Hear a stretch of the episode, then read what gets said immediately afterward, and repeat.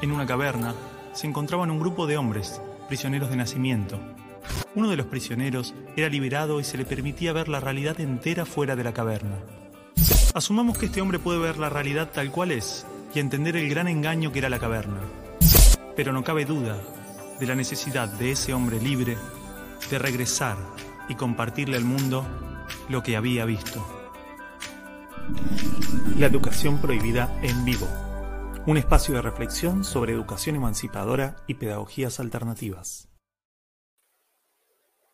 Hola, buenas tardes, eh, buenas noches a todos y a todas. Nos encontramos nuevamente en este espacio que hemos llamado la educación prohibida en vivo, un espacio eh, para compartir regularmente todas las semanas eh, reflexiones, miradas, novedades sobre la actualidad de las educaciones alternativas, eh, las educaciones emancipadoras, las pedagogías que transforman. Em, vamos a estar hoy compartiendo, eh, como empezamos el sábado pasado, el domingo pasado, disculpen, con, em, con Dolores eh, Pulit de Alteredu, donde nos va a compartir también algunas novedades vinculadas a la educación alternativa. y vamos a también tener los comentarios y la participación de Diego Migliori, que es un amigo, eh, Anne Schuller, eh, de, hace, un tiempo, que, vive y trabaja y acompaña la educación de sus hijos en España. Pero primero, eh, como, fue la convocatoria, quería compartir una pequeña reflexión que tenía esta semana sobre, bueno, claro está, educación alternativa o sobre ciertos elementos o o, discusiones que suceden en el ámbito de la educación alternativa, eh, principalmente eh, en tanto y en cuanto a las, en relación a, los vínculos pedagógicos, al rol del docente, a la cuestión de la, de la simetría, una de las cosas que, en general sosteníamos desde la educación prohibida eh, y, que se ve muy claramente en el documental, es la propuesta de terminar con, con la asimetría dada en la estructura de poder establecida eh, entre los docentes y los alumnos, ¿no? esta, esta diferencia clara. Y, durante mucho tiempo, em, la principal discusión y, la, la, principal eh, reflexión al respecto está dada eh, desde perspectivas de educación libertaria, más que nada, sobre la cuestión del poder. Ahí, retomando autores de diversa índole que abordan la cuestión del poder, eh, que plantean la posibilidad de una educación antiautoritaria. Eh, eh, de hecho, hay escuelas que se reconocen formalmente de esa manera, como escuelas antiautoritarias, como es el caso de Paideia, una experiencia de educación libertaria en España, muy reconocida, tal vez, creo que la más antigua de España, que, sigue funcionando hasta el día de hoy. y en general las experiencias de educación anarquista o con historia libertario hablan de justamente de la autoridad. Eh, a mí eh, este, ese universo, esa reflexión de, pensar eh, una, experiencia donde no exista la estructura jerárquica, donde no exista la lógica autoritaria, me, fascina, digamos, ¿no? porque, porque la escuela tiene ese formato tan asociado a, lo, veíamos, lo conversamos en el encuentro pasado, a una lógica militar, ¿no? bueno, heredera de este modelo prusiano y demás. Y, mm, pero bueno, también está el miedo eh, de bueno, la ausencia de la autoridad eh, y el libertinaje, ¿no? Es, bueno, en general un miedo muy conservador. Em, pero, pero siempre está ahí la pregunta, ¿no? ¿Hasta dónde? ¿Hasta dónde la libertad? ¿Hasta dónde la autoridad? ¿Hasta dónde la ausencia de la autoridad? Y a mí, eh, una reflexión que vengo teniendo hace un tiempo ya, y que esta semana me tocó compartir con varios grupos que, acompaño, un, grupo de educadores de Colombia y, eh, y, lo he también compartido con amigos y amigas, eh, es una reflexión que, bueno, que, que, venía como trayendo hace tiempo vinculada a establecer la diferencia eh, o, proponernos pasar de alguna manera de un paradigma de la autoridad a un paradigma de la autoría. Es decir, dejar de hablar de autoridad y empezar a hablar de autoría. ¿A qué me refiero con esto? Un poco viene por acá. cuando, cuando hablamos de de autoridad eh, nos lleva la palabra justamente a eh, pensar esta cuestión de la verticalidad, del poder, uno sobre otro, digamos. Em, en cambio, eh, para mí la palabra autoría trae una dimensión distinta, porque el origen de la palabra es el mismo, pero, pero trae la dimensión del autor. ¿Quién es el autor? Es el que crea, eh, es el que le pone la firma. Eh, y ahí aparece un, si empezamos a pensar desde ese esquema, desde ese paradigma, aparece una posibilidad muy distinta de reflexionar sobre la autoría, eh, sobre la toma de decisiones. entonces yo propongo que antes de, pensar en cuestionar una, estructura, si es rígida, si no es rígida, si es jerárquica, si es autoritaria, pensemos en, bueno, en considerarla una obra de arte, ¿no? Eh, el aprendizaje como obra de arte, la construcción de un espacio como obra de arte, el, acuerdo o el consenso o, la clase como una obra de arte. Y, al pensarlo como una obra, eh, necesitamos mirar a la autoría. Eh, en una escuela o la educación, en un sentido, una comunidad de aprendizaje, la autoría claramente es compartida, es colectiva. pero hay, hay autorías individuales. Entonces, un niño aprendiendo a leer y escribir es claramente autor de ese proceso. Por más que yo pueda ser el docente, incluso en una escuela convencional, eh, tradicional, incluso eh, en, en, la escuela más formal y conservadora que conozcamos, el niño es el sujeto que está llevando adelante ese proceso de aprender a leer. Es el autor. Eh, y en esa autoría, la pregunta es, ¿estamos respetando esa autoría o no la estamos respetando? En esa misma línea también eh, una invitación a reconocer la autoría del docente. El docente tiene un rol de autor en ese proceso, construye una dinámica, una propuesta, que le pone la firma, que su firma es su identidad, su sello, su tono, su forma de hablar, su forma de, proponer, de acercar. Y eso es propio, es de él, es de él o ella, ¿no? Y es importante que pueda poder cuidar esa autoría. Eh, entonces, eh, yo me empezaba a preguntar que tal vez, tal vez sea más interesante plantearnos, en lugar de pelear por la autoridad, fijarse, eh, eh, pelear o discutir por la autoría. Y cuando peleamos por la autoría, empiezan a aparecer más las responsabilidades que el poder, ¿no? Porque el autor tiene responsabilidades. Primero pone la firma, es el que se tiene que hacer cargo de lo que escribe, de lo que dice, de lo que ejecuta, de lo que sostiene.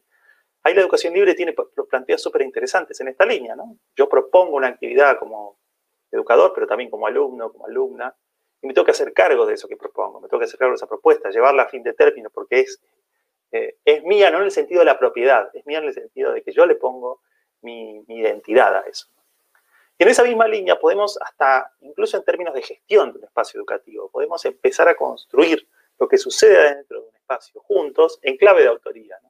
Hasta dónde yo firmo eh, esta actividad, este proceso, esta manera de llevar las cosas, y hasta dónde cada una de las personas que hacen parte tienen que también imprimirle su sello, ¿no? Entonces, lo traigo como al rubro que, del que yo vengo, ¿no? Eh, en el cine en una obra de teatro, hay un autor que es el que escribe el, libreto, el guion, eh, pero hay un director que le imprime su otra parte, ¿no? Eh, y hay un director de escena, un director de arte, hay, bueno, hasta el actor mismo termina de imprimirle y es autor de alguna manera de su propia interpretación imprime un sello que, es suyo, es propio, y que en definitiva está solo arriba del escenario con ese sello. Creo que eso pasa en educación. Y creo que en la medida en la que nosotros queremos eh, entender el aprendizaje como, como, una experiencia de creación colectiva, como una obra de arte, eh, es importante que respetemos esa autoría y que encontremos que cada uno hasta dónde tiene, tiene ese límite, esa llegada. Por ejemplo, eh, cuando yo me planteo eh, eh, en la coordinación de un espacio educativo, la autoridad, me planteo en, las estructuras que hacen posible que lo demás suceda. Y ahí empiezo a pensar justamente en también respetar lo que trae ese educador o esa educadora. Si nosotros pretendemos que un educador, una educadora deje en la puerta todo aquello que es, toda su historia, todas sus sensaciones, sus dolores, sus alegrías, sus, ganas, eh, estamos pidiéndole que abandone su autoría, que abandone su, firma, su sello, digamos. Y tampoco tiene que ser eso, ¿no? Porque hay veces en educación alternativa como que esperamos que los educadores, las educadoras, incluso los niños sigan un patrón que es de una manera y no puede ser de otra. Y para mí, ante nada, pensar esto, pensar tal vez la pedagogía o la práctica educativa más como, como una obra de arte. ¿no? Esa es una pequeña reflexión que me, me interesa y que a veces tal vez vuelva a traer, porque me interesa como abrirla y, me, parece que, la perspectiva esta de, mirar quién pone la firma y quién se hace cargo de alguna manera de, eso que quiere hacer, de esa creación, y hasta acompañar el, cuidado de esa obra, digamos, que llegue a buen puerto, puede ayudarnos a, encontrar un horizonte de equilibrio, digamos, eh, donde entender que, todos somos autores de alguna de manera de este proceso que puede ser una escuela, una comunidad de aprendizaje, un espacio educativo, ¿no? Y que en definitiva el protagonista y, el, el, primer y último autor es esa niña o ese niño eh, que, de alguna manera está construyendo y creando ¿no? el guion para, para su propia vida. Así que la invitación es a eso, a hacernos cargo de la parte que nos toca, escribir eh, y crear y principalmente eh, crear espacios para, para permitir que cada niño y cada niña sea autor de su, propio guion de vida, ¿no? Y que ojalá no, esté signado, intervenido eh, por nuestras acotaciones o nuestras limitaciones. Eh, así que, bienvenidos a este segundo episodio de, de la educación prohibida en vivo. Eh, quiero mm, mencionar muy brevemente que el día de ayer eh, se cumplieron los 29 años del natalicio del querido maestro Paulo Freire, eh, así que desde este lugar lo recordamos. Y bueno, pasamos a la primera eh, columna del día junto a, a Dolores, donde vamos a estar compartiendo justamente sobre actualidad, novedades de la educación alternativa. Bienvenidos. Periodismo independiente que prioriza a las infancias. A continuación, actualidad y novedades en la columna Alter Edu, con Dolores Bulit.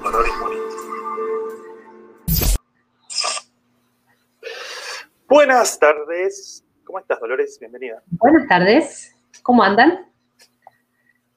Muy bien, muy bien. Eh, aquí comenzando una nueva edición con la intención también de que empezar a encontrarle el ritmo ¿no? a, este espacio de, conversación. Eh, que, bueno, ya está, en este caso, esta semana, con menos nervios que la semana pasada. Eh, y, ya con más ganas de, compartir, reflexionar e intercambiar. Así que, bueno, ¿cómo, cómo ha sido tu semana? Contanos cómo, qué, qué, hay de nuevo en la educación alternativa o en el blog de, de bueno, en principio tengo una luz que veo que no está funcionando muy bien porque nada. Esa es mi primera novedad que después voy a ver cómo.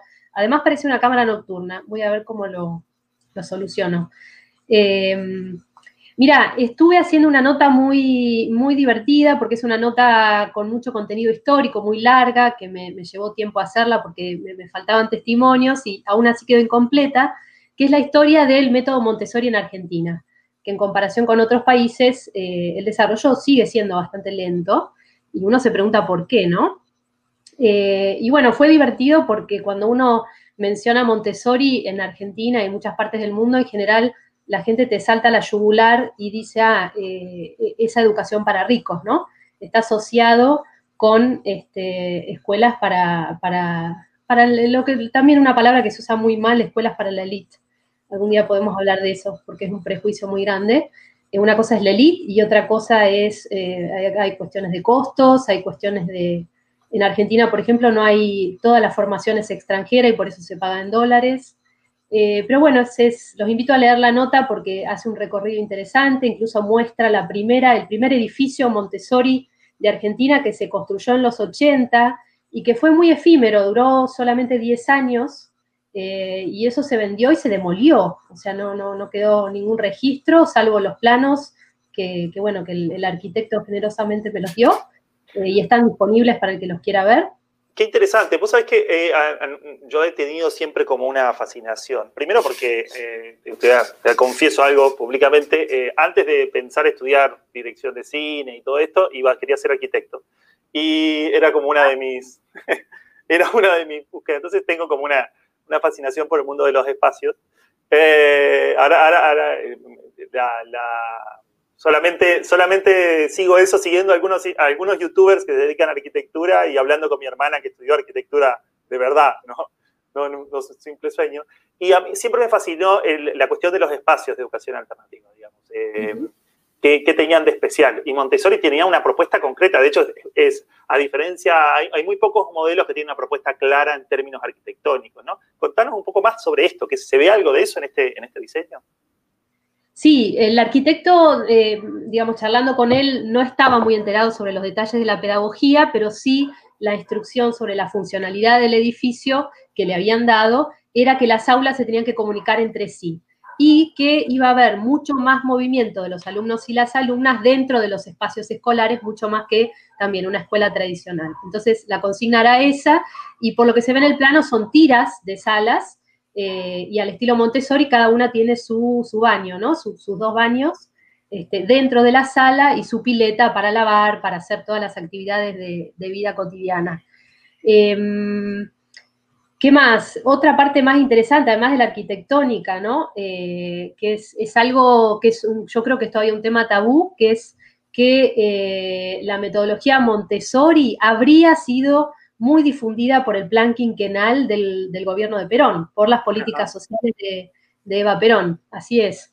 Em, dentro de la llamada arquitectura de justicia social, en, en, lo que era la ciudad infantil, donde ahora está el Instituto de Rehabilitación en Buenos Aires, Incluso la República de los Niños tiene reminiscencias de ambientes donde las proporciones de, la arquitectura están de acuerdo con, el tamaño ¿no? de los niños y las niñas. Eh, y bueno, es una, historia que está bastante oculta. Yo incluso preguntando a la gente de la Fundación Argentina María Montessori, que es lo, más oficial que hay en el país, eh, digamos, ellos no respondieron. Eh, y hablando también con las que fueron las fundadoras del primer jardín Montessori en el año 1966, eh, tampoco estaban enteradas de toda la historia previa de Montessori. Eh, pero bueno, lo cierto es que Montessori estuvo en el año 26, dictó conferencias ahí en, la escuela Roque Sáenz Peña en, la avenida Córdoba, incluso después hablando con, a raíz de la nota, una chica que estudió en el profesorado número 8 en, la ciudad de Buenos Aires, me dijo que había visto en vitrinas material Montessori, entonces escribí, hablé con la directora de, educación inicial y me dice que sí, que el material incluso, eh, cuando se fundó, se fundó el jardín en el año 1949, parte del equipamiento de ese jardín era material Montessori con colecciones completas, eh, que incluso todavía, todavía están ahí y según ella todavía se usan. Me parece, me parece interesante esto de, también es, otro, es para abrir un tema, ¿no? Un día, pero pero la conexión de Montessori, por lo menos en Argentina, pero en gran parte del mundo también hay, hay como un, ida y vuelta, porque hoy Montessori, eh, para muchas partes, como decías vos al comienzo, eh, está conectada con una, una, perspectiva como elitista, ¿no? Eh, incluso tiene como una, una, forma de circulación dentro de, llamémosle, el mercado de la educación bastante conectada con, con las lógicas neoliberales, ¿no? Es decir, Montessori se adecua muy bien a esto de oferta y demanda, digamos, ¿no? Eh, por las, formaciones caras, por las necesidades de recursos, de muchos recursos. Entonces, muy rápidamente se, se instala en, ese, en, esa, en esa forma de intercambio de relación económica. Y, y lo loco es que en los orígenes Montessori estuvo más conectada a otro tipo de perspectivas. De hecho, mismo en mismo Italia, el primero que estuvo interesado fue Mussolini, ¿no?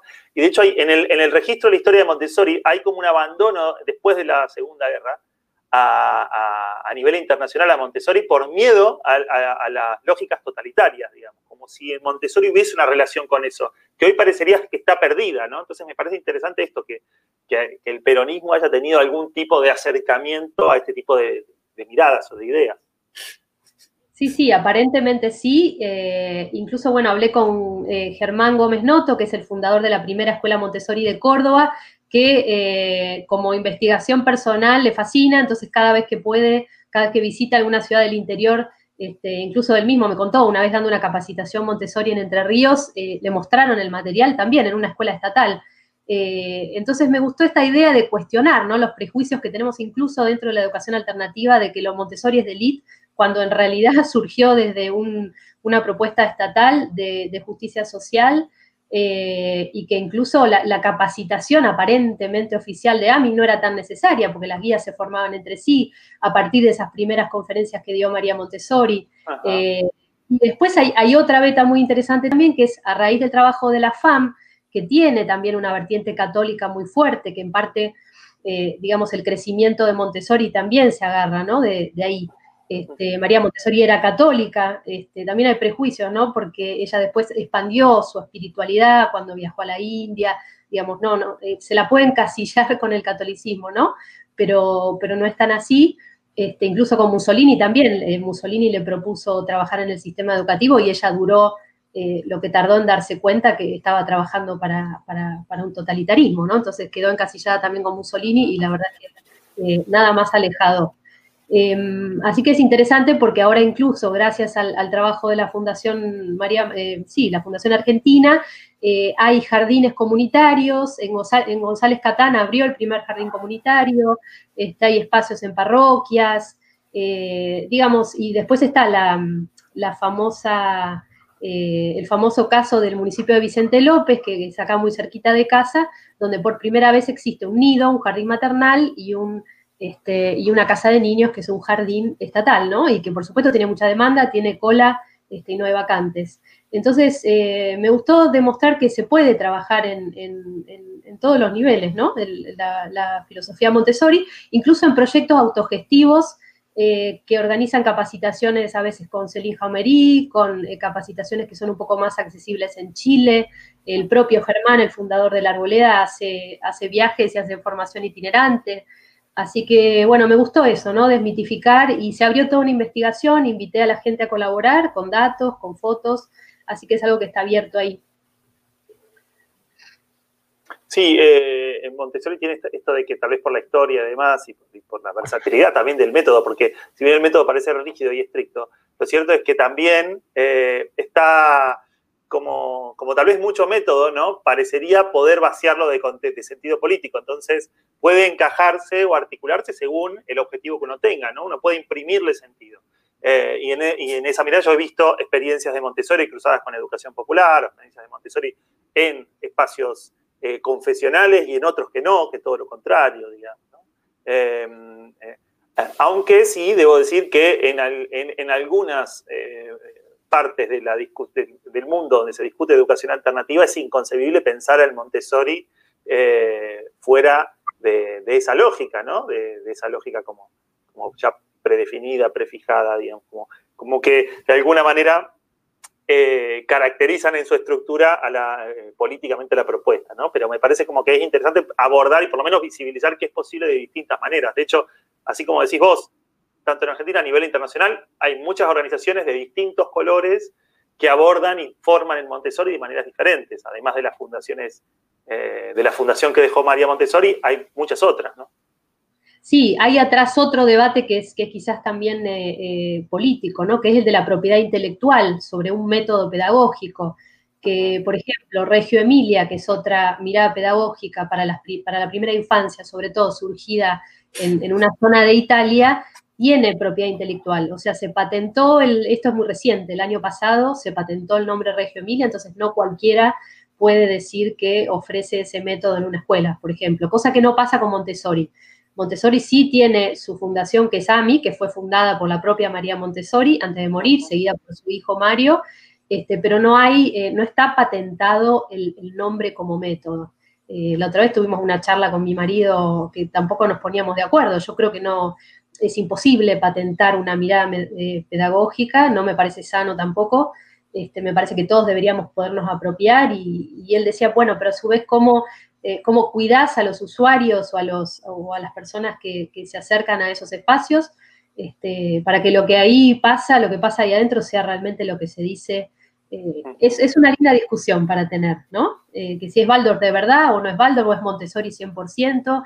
En Argentina la Fundación Montessori es muy purista y cree que el método tiene que ser desarrollado de pe a pa.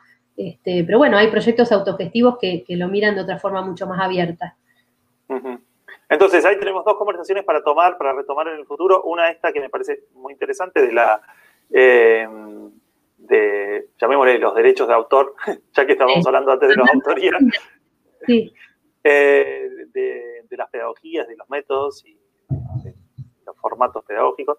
Eh, y, por otra, esto también, de la, de la conexión entre la política, para mí, y la historia y, los referentes. ¿no? Ahí alguien hacía un comentario interesante, eh, lo voy a compartir porque me parece como que puede sumar ahora eh, dice que interesante porque fue durante el gobierno de Perón que cierran las escuelas de las hermanas Cosettini y por otro lado eh, hay un acercamiento a las escuelas Montessori. Claro, en realidad empezamos a hilar fino, empezamos a ver que la perspectiva de Cosettini eh, era tal vez más cercana a un pensamiento liberal. El de Montessori en realidad, si bien acerca la libertad, no tiene tintes liberales, digamos, ¿no? Tiene más tintes de más de, estructura, ¿no? De pensamiento científico hacia una, una sociedad más, más, eh, más utópica, ¿no? Desde la perspectiva científica.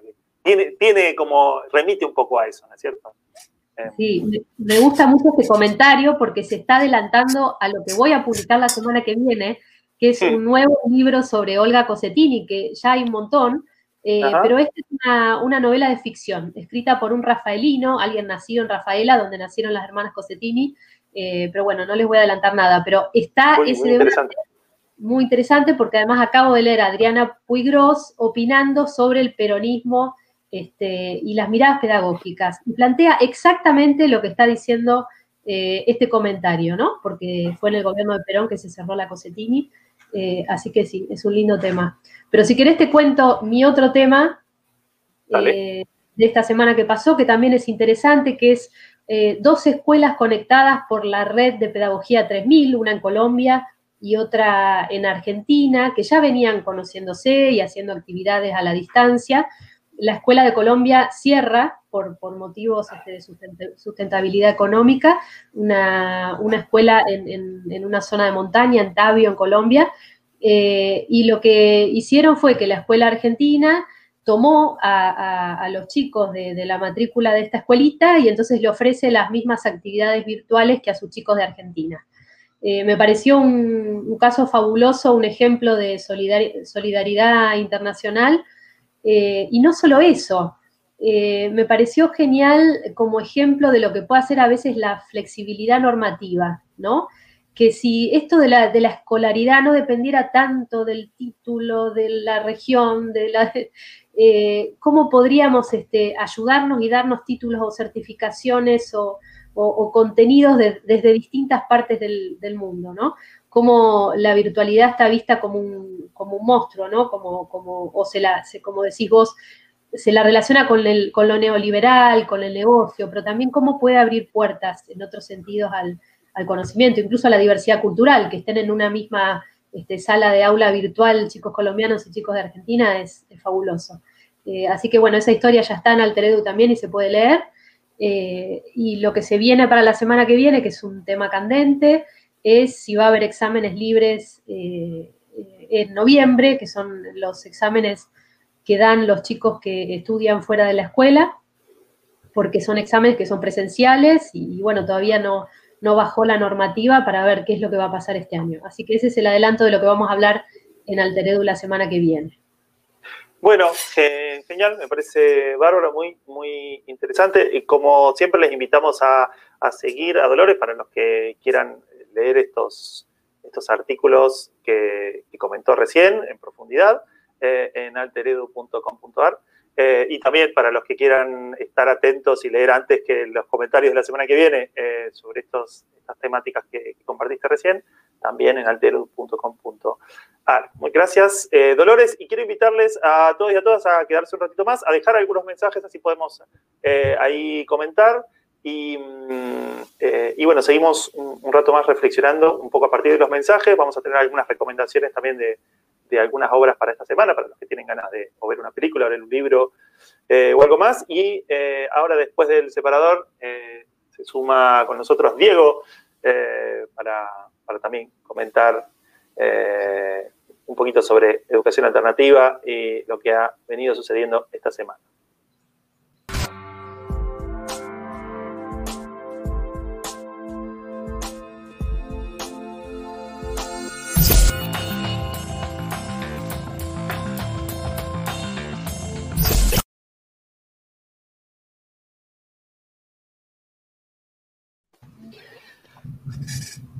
Buenas noches, Diego, ¿cómo estás?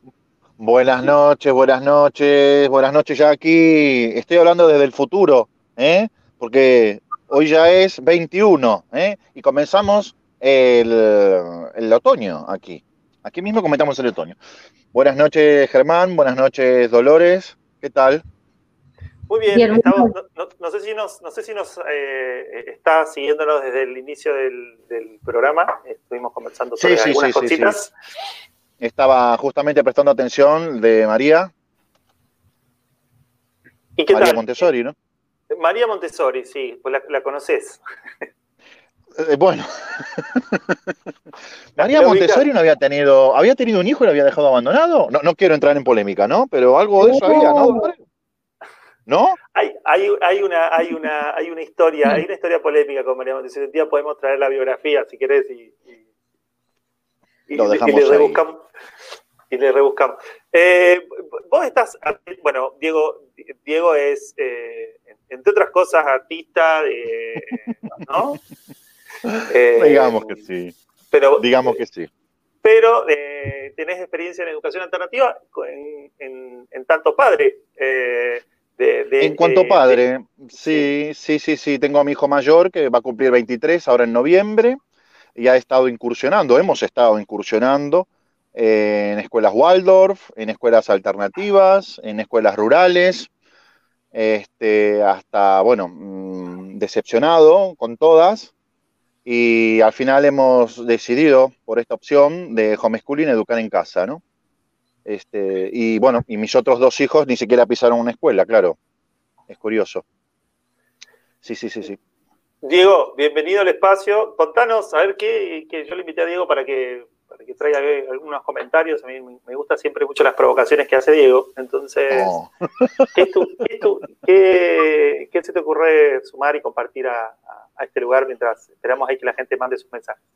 Sí, no, es curioso saber eh, las diferentes escuelas, ¿no? La oía a Dolores, que oía, que oía a vos hablar sobre cómo están armadas las escuelas Montessori en Argentina y las escuelas también alternativas, digamos, en comillas. Odio hacer esto de las comillas, pero creo que merece, merece. Este, aquí no, aquí en España mm, hay muy pocas escuelas Montessori y Waldorf, por nombrar alguna pedagogía así, digamos, alternativa. Eh, de hecho, se llaman alternativas porque no están subvencionadas. Eh, y sí son elitistas, ¿no? Curiosamente. Las escuelas son carísimas eh, y sí, pertenecen a una élite muy, muy curiosa aquí en España, ¿no? En mi opinión, mm, que llevo ya veintitantos años viviendo en España, ¿no? No sé, justamente me parece que la me parecía interesante la comparación. Aquí no hay escuelas, hay, hay, escuelas privadas, pero las escuelas privadas son concertadas, es decir, uno paga muy poquita cuota para poder entrar, y sí las que vienen con otro tipo de línea, que se llaman alternativas, pero en realidad son alternativas simplemente por una cuestión eh, que, se sustentan por los propios padres, por las propias madres, ¿no? Eh, de alternativa yo le veo poco, es otra pedagogía totalmente diferente, ¿no? Eh, cuando dice, no, mi, niño va a una escuela alternativa, Waldorf. Waldorf es bastante directiva, más allá de todo, ¿no? Si bien tiene algunas cositas, pintan con huevo podrido y ese tipo de cosas, lo mismo pasa con las Montessori, ¿no? Que tienen esas reglitas, por ejemplo, o también son muy directivas, ¿no? Hay escuelas libres y las escuelas libres están muy mm, desparramadas por, España, duran poquito, la verdad que duran muy poquito, durarán cinco años, seis años, siete años, ocho años. Has nombrado la de mm, la escuela esta gallega, pandemia, ¿no? Pandemia, pandemia. pandemia. Pandemia. Pandemia no. Y hay otro también que esté mal. Tocaría, tocaría renombrar una escuela, ¿no? Como, pandemia. Sí, también hay otra escuela por Valencia, eh, Ojos de Agua también, pero eh, alternativa, alternativa, libertad, libertad. Ahí, ¿no? hay libertad, pero mm, así, ¿no? A ver, se me ve bien, ¿no? Ahí, así. Esto es, ahí va. Un poquito más, vamos a darle changüí, vamos a darle, ahí. ¿no? a ver, alternativa. Libertad.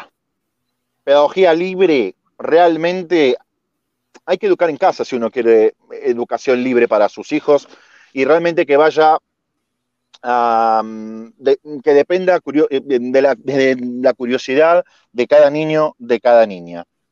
es muy difícil intentar mm,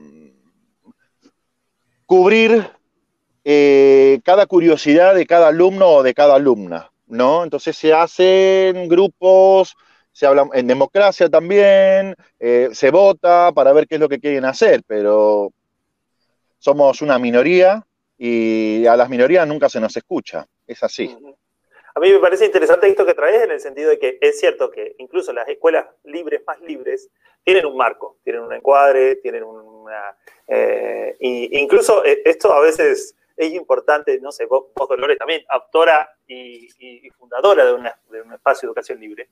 Eh, ¿Cómo lo ves? Porque eh, hay un marco y un límite, ¿no? Y bueno, yo también, para el caso, eh, pero, pero hay un marco que a veces uno en la búsqueda de la libertad parecería como que se pierde y a veces hay que volver para atrás para armar ese marco eh, y aceptar que hasta, hasta un lugar, ¿no? Y que incluso esto que decís es importante, que cuando uno se suma ahí, se suma a un acuerdo que, que no puede hacer lo que quiere, en definitiva. Y es importante saber eso y, para no llevarse un chasco de, después, para, para no, no encontrarse con una decepcionarse, ¿no? Sí, yo tengo el caso de mi hijo mayor, que siempre lo tuvo muy claro desde muy chiquito, desde que tenía tres años, tocar la batería, tocar la batería. En las escuelas alternativas por las cuales hemos, eh, nos hemos paseado, eh, en ninguna había clases de batería y de estar 24 horas tocando la batería. Em, entonces, ¿qué, hago yo con eso? ¿Qué, hacemos con eso, no? ¿Qué hacemos? es complicado es complicado, es, muy complicado cuando tu hijo lo tiene muy claro, ¿no?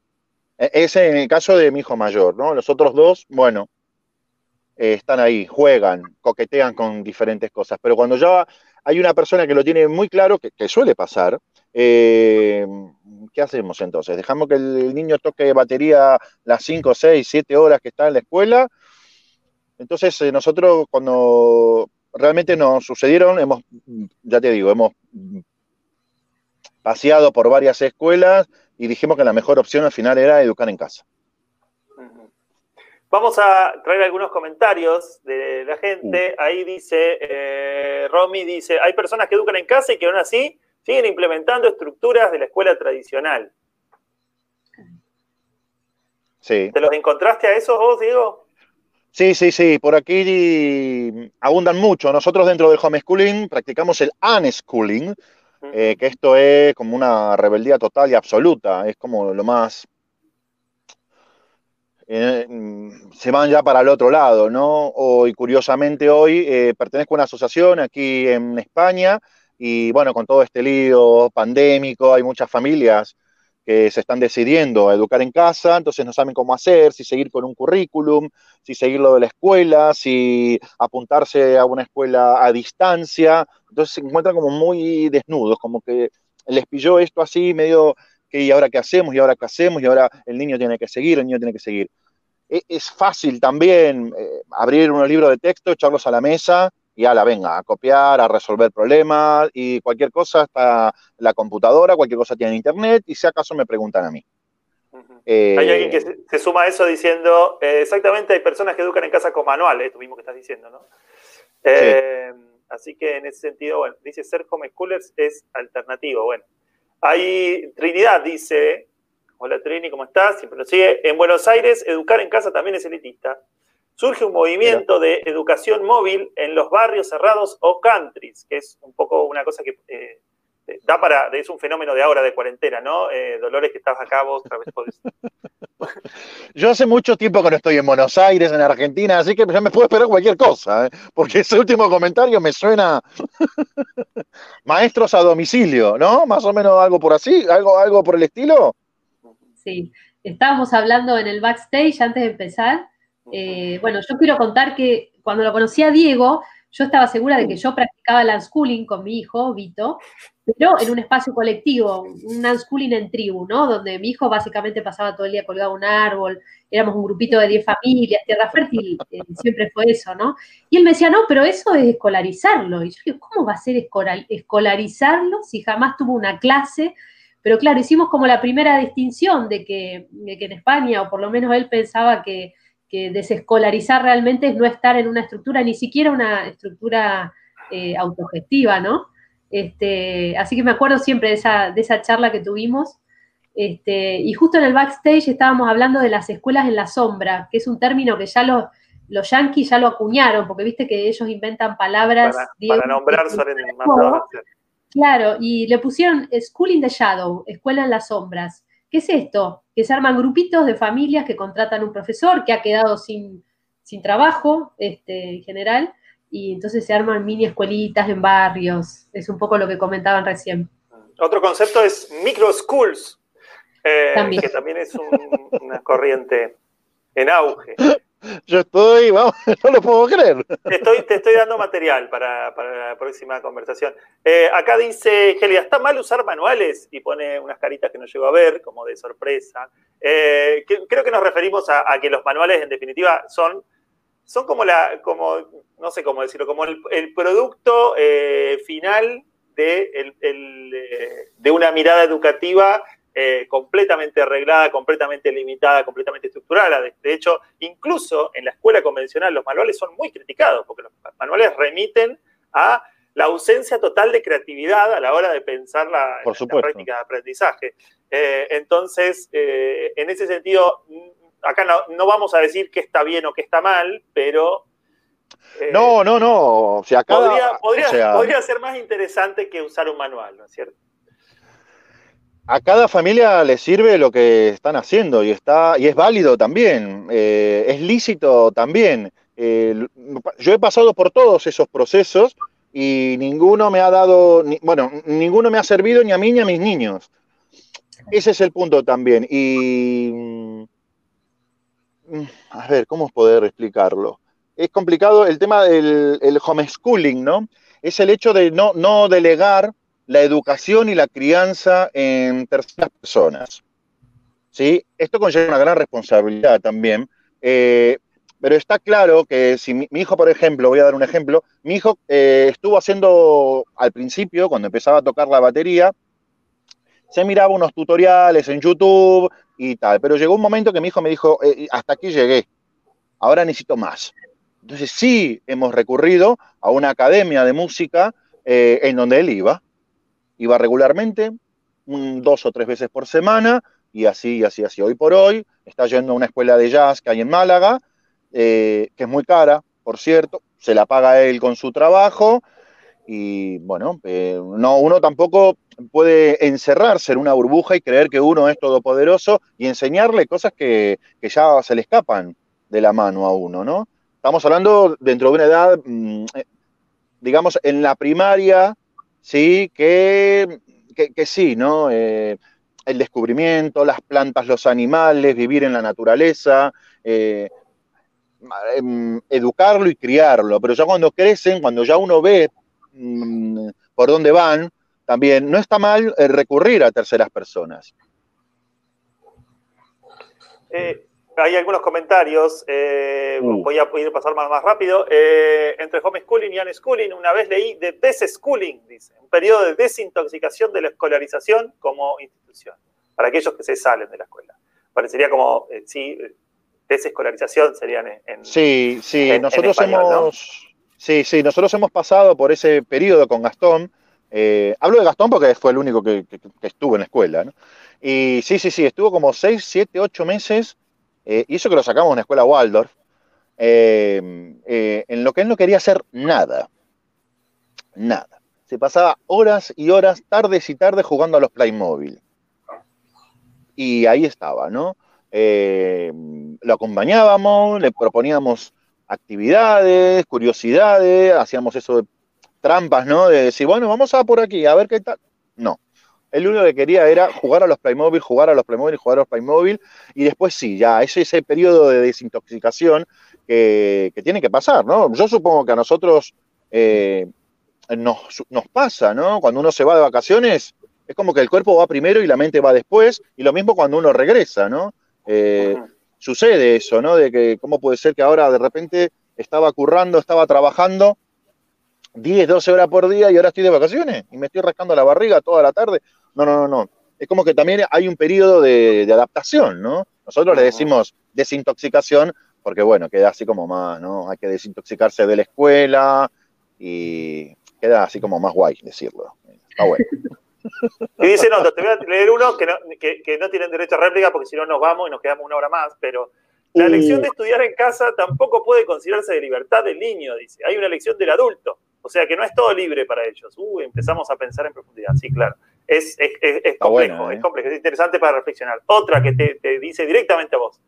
En España, si experiencias pedagógicas alternativas, Diego tendría que concretar que entiende por libertad en la escuela. Te, te están corriendo, Diego, así que la próxima me atacan, ¿eh? Me dan, me dan. Ahí está, ta, ta, ta, eh, y, no, y hay gente que manifestando también dice, bueno, eh, lo bonito es que él está eligiendo su camino, creo que referido a tu hijo. Eh, qué lindo escucharte, Diego. Dicen también, bueno, muchas gracias a los comentarios. Esas serán mis madres. puede ser, puede ser. y, bueno, te cuento, Diego, que te invito a quedarte porque vamos a hacer, al final, en general hacemos una, un segmento como de recomendaciones, ¿sí? Ah, muy bien. Eh, así que eh, allá vamos. Ante la reproducción cultural dominante, recomendaciones contraculturales. Películas, libros, obras que nos invitan a desaprender. Bueno, seguimos aquí. Cha, cha, chan. Dolores, eh, ¿tuviste ¿Arranco algo? yo? Arranque. Sí, yo tengo dos cositas, que ahí te la puse en el chat para que le copies a los oyentes el link. No sé si voy a poder, que es un canal de YouTube de una artista cercana de mi barrio, eh, una artista del papel, que ella propone usar los eh, tubos de papel higiénico en esta época de encierro, sobre todo y con escasos recursos, para hacer de todo. Es fabuloso el canal. Eh, se pueden hacer animalitos y además están bien filmados, son fáciles de copiar. Se llama Vero Icono, es un lindo canal para chicos chiquitos sobre todo, pero para todas las edades. Comparto el, enlace. Eh, ¿eh? Bueno, muchas, muchas gracias. Yo em, estuve, empecé, recibí un libro que estaba buscando hace tiempo de Claudio Naranjo, pero, pero no iba a recomendar ese libro, pero sí me conecta con el libro que sí eh, quiero recomendar, que ya es un clásico, pero para mí es una buena forma de, comenzar en el pensamiento, en el universo, así como el pensamiento de Claudio Naranjo, que es eh, Cambiar la educación para cambiar el mundo, que es como el libro de, él justamente sobre cómo se aplica como su mirada al, al cambio educativo, de una perspectiva bastante amplia, eh, de hecho, Dolores, vos tenés un, artículo que, retoma un poco, ¿no? Eh, la mirada de, eh, de Claudio de, hace unos meses. de hace 15 días. Es una nota así. Ah. El sitio tiene un buscador, pone la palabra Claudio Naranjo y ahí está la nota. y, hay alguna mención a este libro, ¿no? En realidad no. hablé con Evania Reichard, que también es, es digamos, tiene, piensa parecido, ¿no? En, eh, pero no, en realidad me lo olvides, lo debería haber mencionado y como no lo leí, trato de, en general trato de opinar lo que, lo que, de lo que leí. Eh, bueno, eh, sí, no, Claudio Naranjo tiene, como en realidad, como psicoterapeuta, una perspectiva bastante, bastante orientada al desarrollo personal, al trabajo personal, a la psicoterapia, pero tiene esta mirada en la que yo escribo que eh, plantea que la educación no debe para nada centrarse en contenidos o en conocimientos, sino en ayudar a desarrollar eh, habilidades eh, que nos permitan vivir sanamente con nosotros mismos y con otros, que ya si logra eso, ya es, ya es un montón, ya debería ser como la prioridad, digamos, tratar de, ayudar a, a, que cada uno y cada una se desarrolle de una manera lo más placentera. Experimental, sí, sí. Eh, más conectada con el bienestar posible y, más en, comunidad y en convivencia sana eh, con otros, ¿no? Obviamente como un poco en las antípodas de la mirada como patriarcal.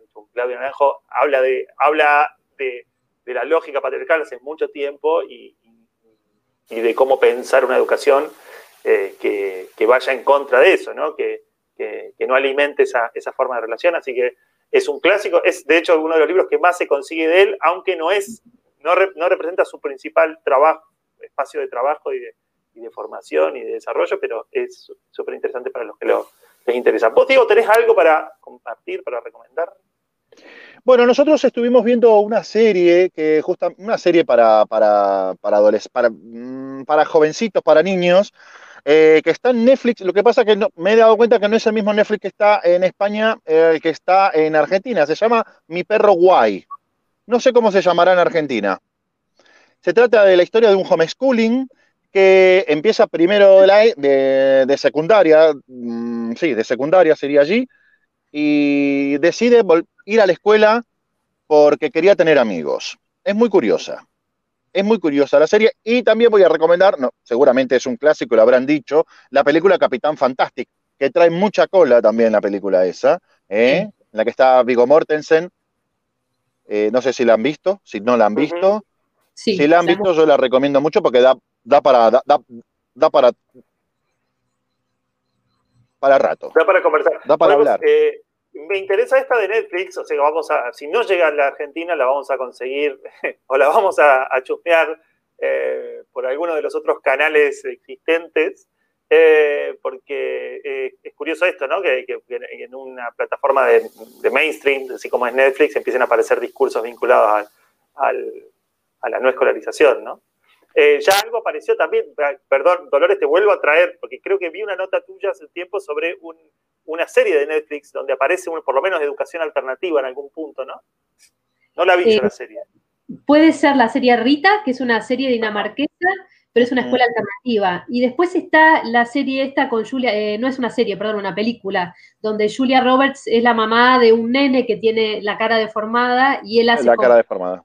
Sí, y él hace homeschooling este, pero bueno, el desafío justamente él también quería este, pertenecer a un grupo, socializar y, los papás se animan a, empujarlo un poquitito, ¿no? Y al principio cuesta y obviamente se muestra todo, eh, todo, la adaptación y las reacciones de los chicos a, él, pero bueno, termina siendo una experiencia buena, ¿no?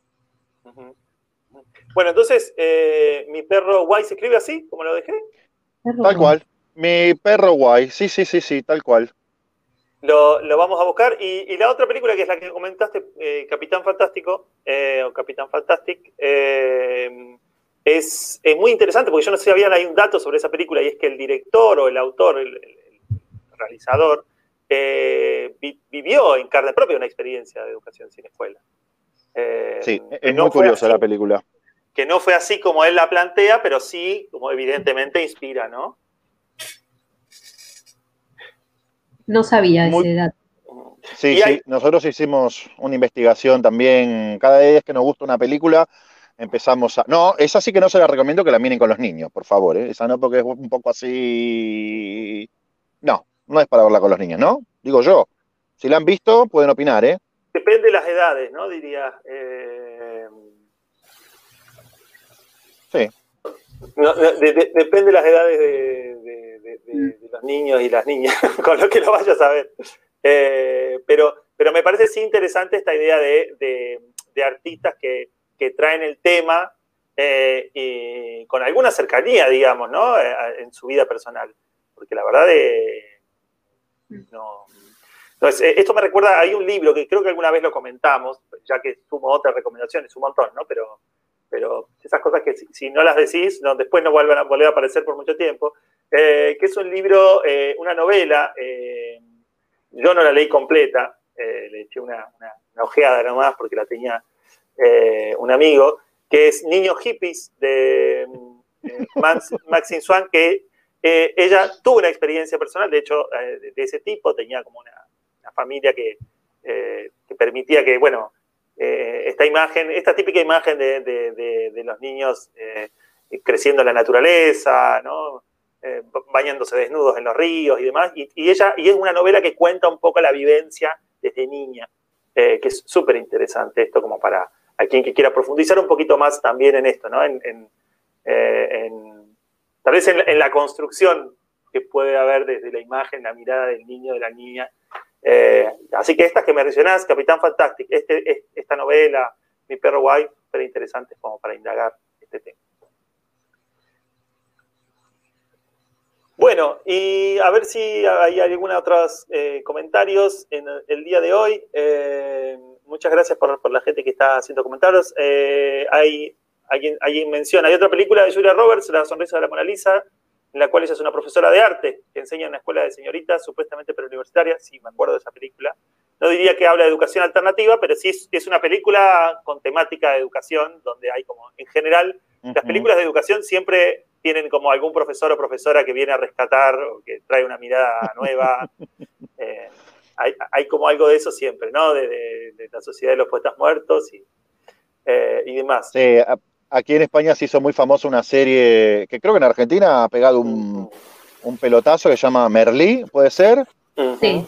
Eh, yo vi un capítulo y... Lo malo es cuando te inflan, ¿no? Las películas o las series. Ah, oh, esta serie, no, bla, bla, bla, bla. No, lo que pasa es que sí, yo también la vi con expectativa, pero es, eh, es como todo un género de películas donde el profesor es el héroe, ¿no? Eh, dentro de un sistema obsoleto hay un profesor que ama lo que hace, que putea contra el sistema, pero está dentro del sistema porque trabaja de eso, sale pero no sale. Me parece que está un género en sí mismo, ¿no? Eh, sí, por aquí abundan mucho, ¿eh? Ese tipo de, eh, no, nosotros estamos contra el sistema, contra el capitalismo. Pero bueno, aquí en España un maestro, un profesor no cobra lo que cobra en Argentina también, eso, eso de decirlo, ¿eh? Eso es decirlo. Eh, un día podemos traer este tema, ¿no? Que me parece eh, interesante como está, la construcción también que la única manera de salir es con que venga un docente que salve las papas, ¿no? Es como, hay esta idea del docente héroe, eh, y que es una forma de, también de lavarse las manos, de dejar, dejar todo el peso, cuando en realidad hay una estructura que sostiene y que la, lógica, ¿no? El docente no está solo, el docente está ahí como, como puede también sosteniendo. Eh, no es el último eslabón, ¿no? Sí, curiosamente aquí en España hay muchos eh, padres docentes, madres docentes que educan en casa. Saben lo que hay y prefieren no mandar a sus niños, a sus niñas a la escuela. Eso es también interesante ese dato, ¿eh? Así es. Pero es cierto, ¿no? Mm, también soy de los que, más allá de las pedagogías, más allá de las escuelas, siempre, siempre, siempre va a estar eh, lo que decías al principio, ¿no, Germán? Que siempre depende del maestro que te toque. Siempre depende del maestro que te toque. Y puedes estar en la peor escuela de todas, puedes estar en la escuela más estricta de todas. Pero si el maestro tiene vocación, tiene ganas, te va a quedar las cosas, te va a quedar como nos han quedado a nosotros, ¿no? Así es. Bueno, eh, estamos llegando al, fin. ¿Algún último comentario quieran sumar? Yo tenía algo para recomendar, porque vos recomendaste la otra vez este, la serie de la es una serie, sí, no, es una es una serie sobre las redes sociales de Social Dilemma. Un documental, eso. Eh, y yo estoy viendo otro documental que sería como la otra cara de la moneda, la otra demoniza un poco la tecnología, y este se llama High Score, que es eh, la historia de los jueguitos de los videojuegos. Uh. Y que muestra la parte fabulosa, que también están demonizados, pero a su vez te muestra cómo toda la gente exitosa en, la industria de los videojuegos eh, es gente que aprendió sola, que fue autodidacta, que aprendió entre pares, sin ningún sistema educativo detrás eh, y es una industria que sigue funcionando así. Entonces, eh, me parece que en, The Social Dilemma hablamos de todo lo malo, con, los arrepentidos de la industria, y en High Score se, vuelve a mostrar toda la creatividad y el unschooling que puede haber dentro de, la creación de videojuegos. Yo la recomiendo, todavía no la terminé, pero... Yo es una serie, es una serie, ¿no? ¿O una película? Una, sí, sí, sí, sí. Es una serie documental y yo la tenía ahí en mi lista de, próximas, próximas visualizaciones. Así que, bueno, eh, muchísimas gracias eh, por, por, el rato, por participar y por compartir. Eh, buenas noches ahí, Diego. bueno, acá ya también, ya, son, ya es de noche. Buenas noches, Dolores. Y, saludos a, a, todos y a todos los que han estado del otro lado siguiéndonos. vamos a estar, si todo, si todo sigue como hasta ahora, el próximo domingo también en este mismo horario, a las 19 horas Argentina. ¿A qué hora es en España? Exactamente la una. O sea que a la medianoche em, en, España empezamos eh, compartiendo también sobre reflexiones sobre educación alternativa esta semana, algunas notas de actualidad del blog de, Dolores, comentarios, algunas recomendaciones y cosas que han que vayan sucediendo en la semana. Y, fuera de esto también, yo algún día en la semana, no está claro cuándo, y posiblemente no tengo una fecha sostenida, eh, comparto alguna entrevista ahí con alguien, algún amigo, amiga, referente, eh, que me parece interesante para traer. Eh, esta semana todavía no tengo confirmada la entrevista, pero en las redes sociales de la educación prohibida van a estar ahí atentos, pueden estar atentos a, lo que hagamos y compartamos esta semana. y para los que quieren seguir el, podcast o volver a escucharlo, lo pueden ver en YouTube, en Facebook, en la fanpage eh, en el canal de YouTube de la Educación Prohibida o en Spotify también que lo subimos en audio para, oh, qué bueno. para los que quieren tenerlo eh, en audio sin, la imagen. Mm, bueno, les saludo entonces. Buenas noches. Buenas noches. Bueno, nos vemos, me voy a dormir porque mañana, bueno, iba a decir mañana voy a trabajar, pero no, no. Aquí todo el trabajo no, no. Me toca la huerta, mañana me toca la huerta. Buenas noches a todos. Chao, chao.